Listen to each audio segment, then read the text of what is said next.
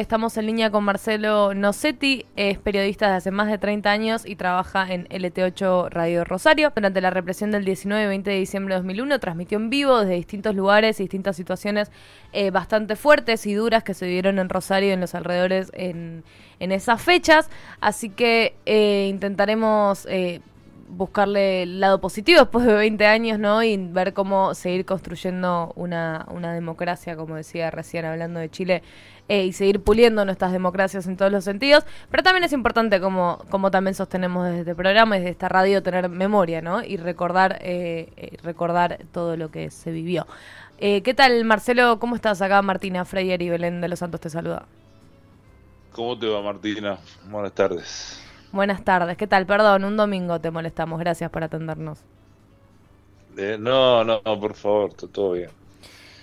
Bueno, eh, sí, ¿nos querés contar un poco por ahí tu experiencia también a, a, 20 años de todo lo sucedido, ¿no? Porque vos, eh, no sé, era, eras joven en ese momento, eras más joven, no digo que ahora no sos, eras más joven en ese momento y estabas como en situaciones muy fuertes. Leí una nota en Anfibia donde, donde te enfrentaste a muchas como conversaciones, a muchos momentos muy fuertes, como a mucha violencia. En, realidad yo no, tengo eh, no tengo experiencia de movilero. Siempre conduje en la radio mis cosas, un par de programas que tengo ahí y que los tengo hace... Hay uno que tiene más de 30 años y el otro tiene más de 20.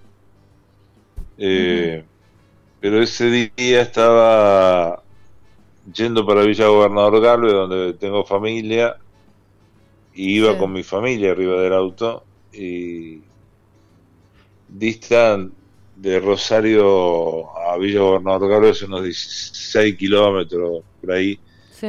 Galvez es como Galvez es como la matanza para en Buenos Aires, como para hacer una Claro. En Galvez está el Swift, en Galvez está Paladini, hay muchos frigoríficos, muchos frigoríficos eh, es la tercera ciudad de la provincia, tiene más de 100.000 habitantes, eh, mucha pobreza, mucha marginalidad.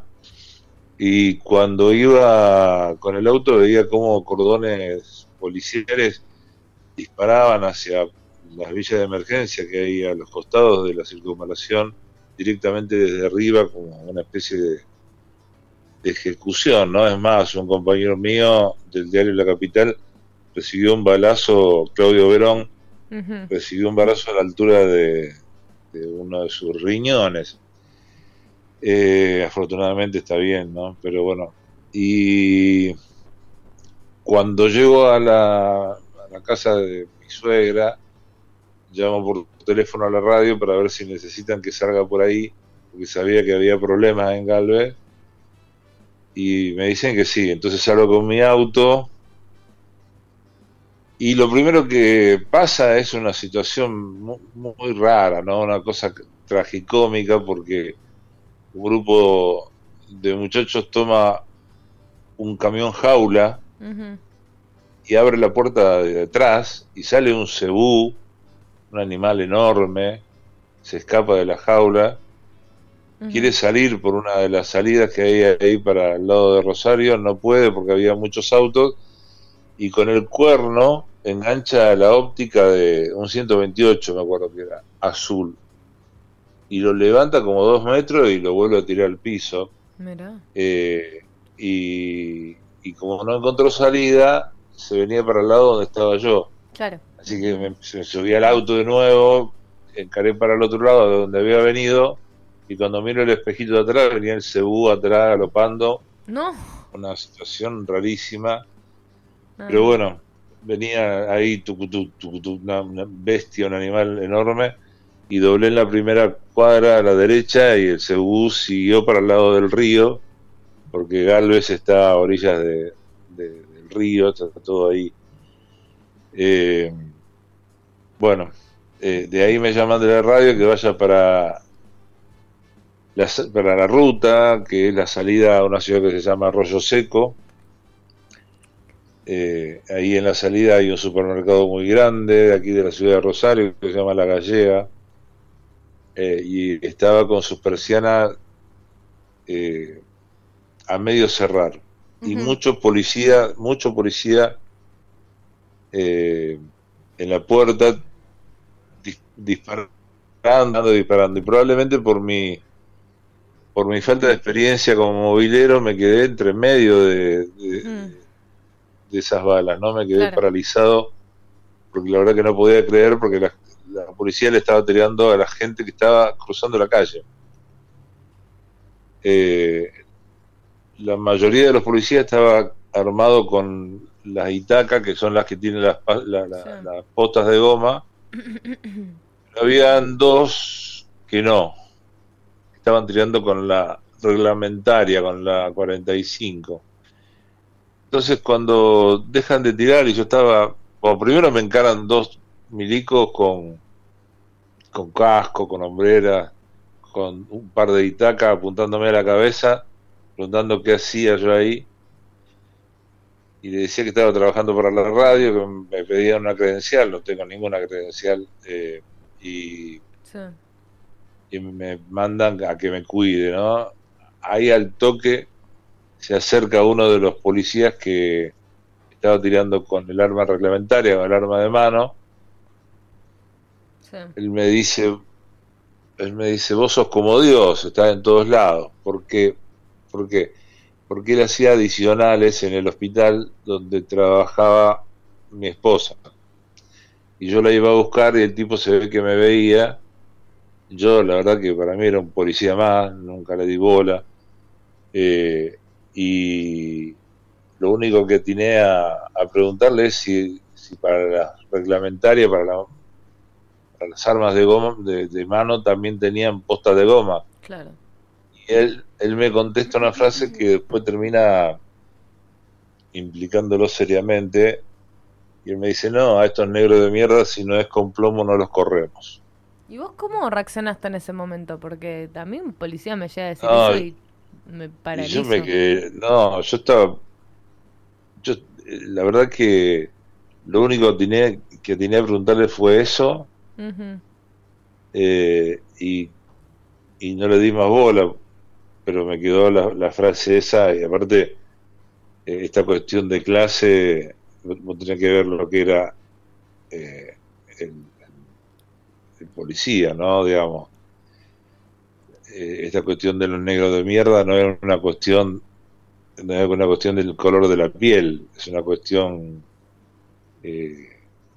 clasista que él a partir del arma que, que, el Estado le da se posiciona en otro lugar, quizá un par de escalones arriba del pueblo, porque él eh, también era un morochón importante, eh, o sea que no era una cuestión de, piel, era una cuestión de, una cuestión ideológica, ¿no?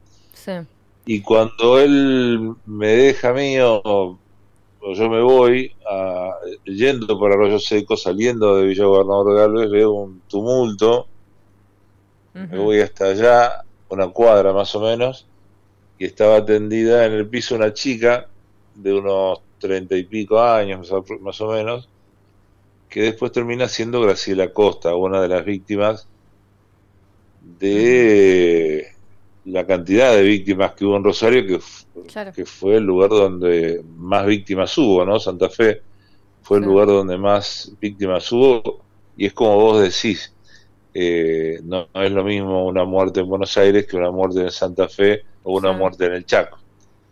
Es totalmente distinto. Y, y bueno, era Graciela que estaba... Sí, yo, yo hablaba más igual de, cómo se cubrió, digamos, de cómo se habla por no, ahí. No, no, no, claro, sí, seguro. Eh, y, y estaba con los ojos en shock, abiertos, no me los olvido nunca más. Qué fuerte. Eh, y, y una chica que estaba al lado de ella decía, la tengo acá, la tengo acá, y le preguntaba, tenía ahí, me dice la bala, porque la bala le había entrado por la espalda y le había salido por el pecho. Y había quedado a flor de piel. Entonces la chica esta la agarró a la bala y se la guardó. Llega la ambulancia, la llevan y no llega al hospital, muere en el camino. Eh, y después de eso, esa bala no había sido para nada deformada, era como si lo hubiesen sacado del casquillo con una, con una pinza y queda guardada no sé dónde, en, criminalística de la policía, qué sé yo, hasta que un, día, después de meses, yo venía contando esto por radio y nadie me llamaba a declarar, nadie me, nada, hasta que apareció un fiscal eh, y de oficio me llamó a declarar. Eh, y esa bala es vista por, aparentemente, esto es una cosa que no, que yo no lo puedo corroborar, por un gendarme que dice que él había visto balas que habían matado gente que no se había deformado porque no había tocado a ninguna parte dura del cuerpo. Claro. Entonces empezaron a hacer eh, eh, investigaciones, qué sé yo cuánto, con eh, bolsas de, harina, de arena, y la bala no se deformaba. A partir de eso se incautan todas las armas que se usan en, en, ese momento en Villa Gobernador Galvez y da que la bala le pertenecía justamente a aquel policía que me dijo a estos negros de mierda si no es con plomo no lo corremos. Wow, qué, loco como eh, distintos espacios te, llevaron de alguna forma a ser parte de, una parte de la historia. Eh, y a partir de eso fue un realmente fue muy difícil porque uno admira el laburo de Rodolfo Walsh y la carta que él le manda a los comandantes al año de la dictadura donde dice ser testigo en tiempos difíciles y eso de ser testigo en tiempos difíciles no es nada grato. Indudablemente Rodolfo Walsh era un tipo con el cual no me, no me puedo comparar, pero al decir eso, porque a partir de ese momento empezaron a pasar de, de todo en, mi vida y en la de mi familia, e, e intentaron raptar a, Yo tengo dos hijos mellizos, eran chiquitos, eh, e intentaron raptarlo, amenazas a la radio, amenazas al hospital donde trabajaba mi mujer, eh, infracciones de tránsito a cada rato. Me tuve que mudar de Galvez y me fui a la zona oeste de Rosario ahí me entraron en un momento determinado, prácticamente no se robaron nada, defecaron en, toda la, en todas las habitaciones de la casa. Eh, y, bueno, la, historia realmente fue, fue complicada porque eh, hubo que ir a tribunales a identificarlo en esa eh, cámara que tiene espejo de un lado.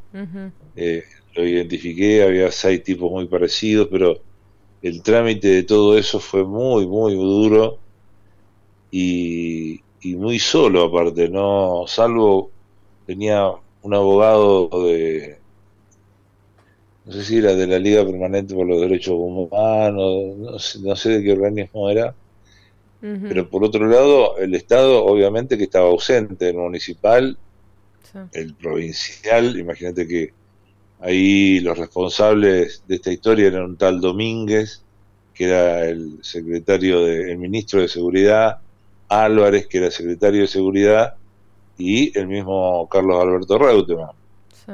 Que, qué sé yo, uno lo ve a, la, distancia, Reutemann, y da la sensación de que no es capaz de tomar una puta decisión, ni siquiera si comprar un caramelo o un chupetín.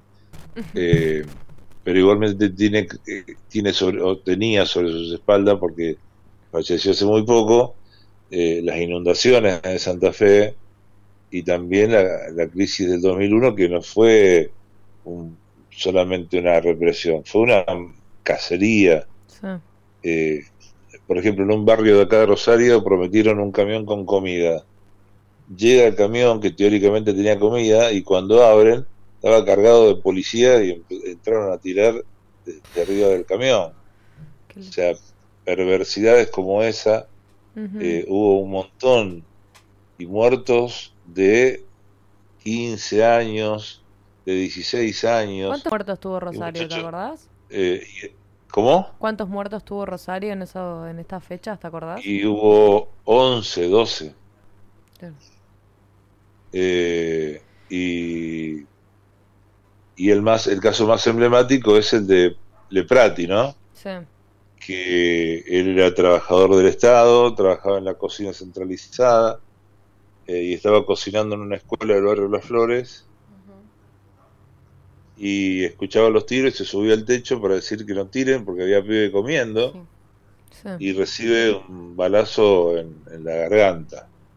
Entonces, por ahí hay este mismo muchacho, un, un compañero de él, eh, Gustavo Martínez, escribe eh, una, una carta que se llama Lino, eh, donde dice que los que piden comida reciben un tiro en la panza, pero los que piden por otros reciben un tiro en la garganta. Mm. Eh, Pocho se convirtió en Pocho Hormiga, en el, la- el- Pocho en bicicleta, la bicicleta alada, eh, y es el emblema a partir también de la composición de León Gieco de, de esa canción y de un Sí. video, pero fue realmente fue muy difícil, muy complicado. No, en estos tiempos, bueno, que me han llamado de distintos lugares, no paro de recordar la, la cara de Graciela Costa en el piso. Eh,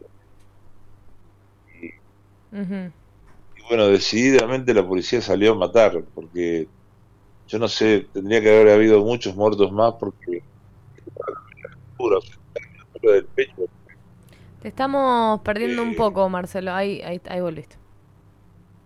¿Cómo? Te estábamos perdiendo un poco la conexión, pero te escuchamos bien. Ah, Marcelo, así que bueno, te, sí, decime. ¿qué tal? Belén te saluda. No, te estábamos escuchando acá Hola, muy atentamente. La verdad es que, bueno, obviamente que son narraciones que, que, que nos dejan heladas y que cuesta, cuesta en el cuerpo escucharlas. También creo que estos, estos días tenemos que un poquito acercarne esas, esas vivencias y ser consciente de lo que pasó efectivamente hace 20 años y que en eso las narraciones como las tuyas, las vivencias como las tuyas, eh, sirven un poco para dar voz a esas pequeñas experiencias, pero tan significativas, esos relatos que, que nos traen un poco lo que sucedió hace 20 años. Te quería preguntar, así como, como para ir cerrando, ¿qué, qué balanzas de vos de estos 20 años que pasaron, sobre todo en, en cuestión con, con la justicia que se hizo o no se hizo justamente para todas estas víctimas? Bueno, en el caso, en el caso de cada Rosario, de las 11 muertes, eh, solamente dos policías fueron presos. El que mató a, a Pocho Leprati y justamente este que mató a Graciela Costa, porque claro. después hubo que decidir, que lo, lo decidimos en el sindicato de prensa, si qué era lo mejor para mi seguridad, si Mm. guardar todo o sacar todo a la luz. Sí. Entonces decidió sacar todo a la luz y en, un, y en La Capital de acá de Rosario sale mitad de página para arriba la foto de el jefe de policía de Galvez diciendo mis hombres no tiraron con bala de plomo y abajo sale mi foto diciendo como titular estos negros de mierda que con plomo no lo corremos Claro. Claro. vueltas y algunas cosas jurídicas que pasaron y demás, eh, este sargento que, que mató a Graciela Costa estuvo 11 años preso. Ya está en libertad ahora, ¿no? Siempre tuve, siempre tuve la sensación, siempre, inclusive hoy día, eh, de que alguien así, de que alguien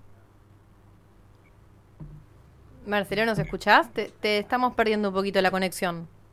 No sé si... Eh, nos- sí, yo te escucho, yo te escucho bien. Perfecto. Decía que siempre tuve la sensación, como Sí. yo trabajo de noche en la radio, Sí. o trabajaba de noche un poco, ahora no tanto, eh, tenía la sensación de que me lo iba a encontrar en cualquier momento y en cualquier lugar, más allá del tiempo. Claro. Eh, y esa sensación sigue estando. Sí, es algo que, que te quedó marcado a fuego, digamos, como una vivencia y Sí. una decisión también de enfrentarse a esa... de- Que me, de- que a me esa llevó a pensar, que me llevó a pensar si lo volvería a hacer. Sí. Yo, yo creo que lo volvería a hacer. Creo que el instinto eh, periodístico te lleva a volver a hacerlo. pero la situación en general y todo lo que pasé después de eso, eh, que afectó a familia directa, familia cercana, eh, que bueno, fue muy, muy, complicado. Eh, te, plantea esta historia de si lo volvería a hacer o no. Totalmente. Marcelo, muchísimas gracias por tu tiempo con Estereotipas. Te agradecemos por, compartirnos tus vivencias, tu, forma de ver las cosas y también, eh, nada, todo, todo lo fuerte que viviste y a, todo lo que te tuviste que enfrentar, ¿no? Haciéndote cargo un poco de, de tus vivencias de alguna forma. Así que muchas gracias, te mandamos un abrazo grande y feliz año. No, muchas gracias a ustedes, porque de, alguna manera esto también sirve para generar conciencia y memoria. Eh, dicen que la memoria sabe más de, nosotros que nosotros mismos y que ella misma, la memoria, sabe lo que merece ser guardado o no. En mi caso lo tengo todo muy vívido en la, memoria y, y en, la en la medida que lo pueda contar, si sirve, lo cuento. Abrazo grande. Pasó Marcelo Nocetti, periodista desde hace más de 30 años y trabajador de LT8 Radio Rosario, donde cubrió la represión del 19 y 20 de diciembre en Rosario y alrededores. Gracias, Marcelo. Abrazo grande. Estereotipas por FM La Patriada.